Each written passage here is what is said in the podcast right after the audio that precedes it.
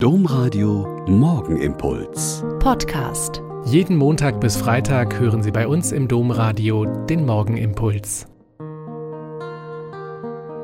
Mit Schwester Katharina, ich bin Franziskanerin in Olpe und lade Sie herzlich ein, jetzt mit mir zu bieten. Heute feiern wir mit der Kirche weltweit das Herz-Jesu-Fest. Ich habe mal danach gegoogelt und konnte dort mehr als 13 Millionen Einträge finden. Vielleicht gibt es so viele davon, weil wir heutigen nach Erklärungen suchen, wozu es gut sein soll, ein Herz zu verehren. Der Ursprung der Herz-Jesu-Verehrung liegt im Johannesevangelium.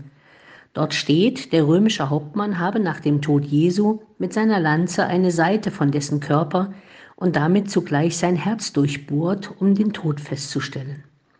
In der heutigen Übersetzung heißt die Stelle, sein Herz wurde geöffnet und es flossen Blut und Wasser heraus ein geöffnetes Herz haben für die Leiden und Nöte der Menschen und bis zum letzten Blutstropfen zu lieben, eine größere Liebe gibt es nicht und das kann halt nur Gott.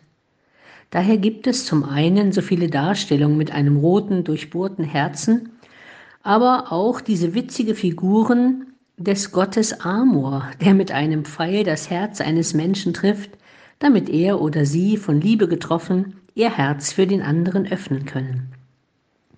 In einem Songtext von Joris heißt es, das Herz sagt bleib, der Kopf schreit geh, Herz über Kopf.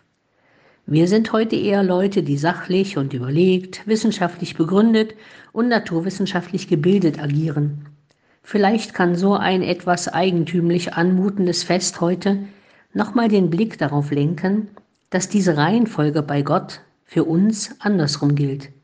Herz über Kopf.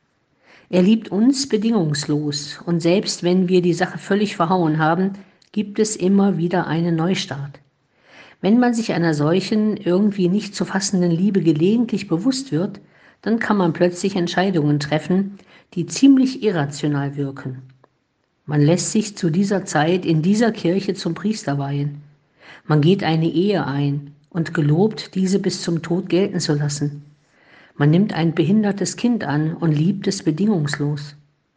Sie selber kennen garantiert ein paar Beispiele von irrational erscheinender, bedingungsloser Liebe von Menschen für Menschen, um Gottes willen.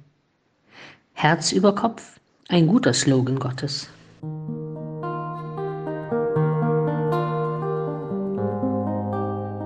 Der Morgenimpuls mit Schwester Katharina, Franziskanerin aus Olpe, jeden Montag bis Freitag um kurz nach sechs im Domradio. Weitere Infos auch zu anderen Podcasts auf domradio.de.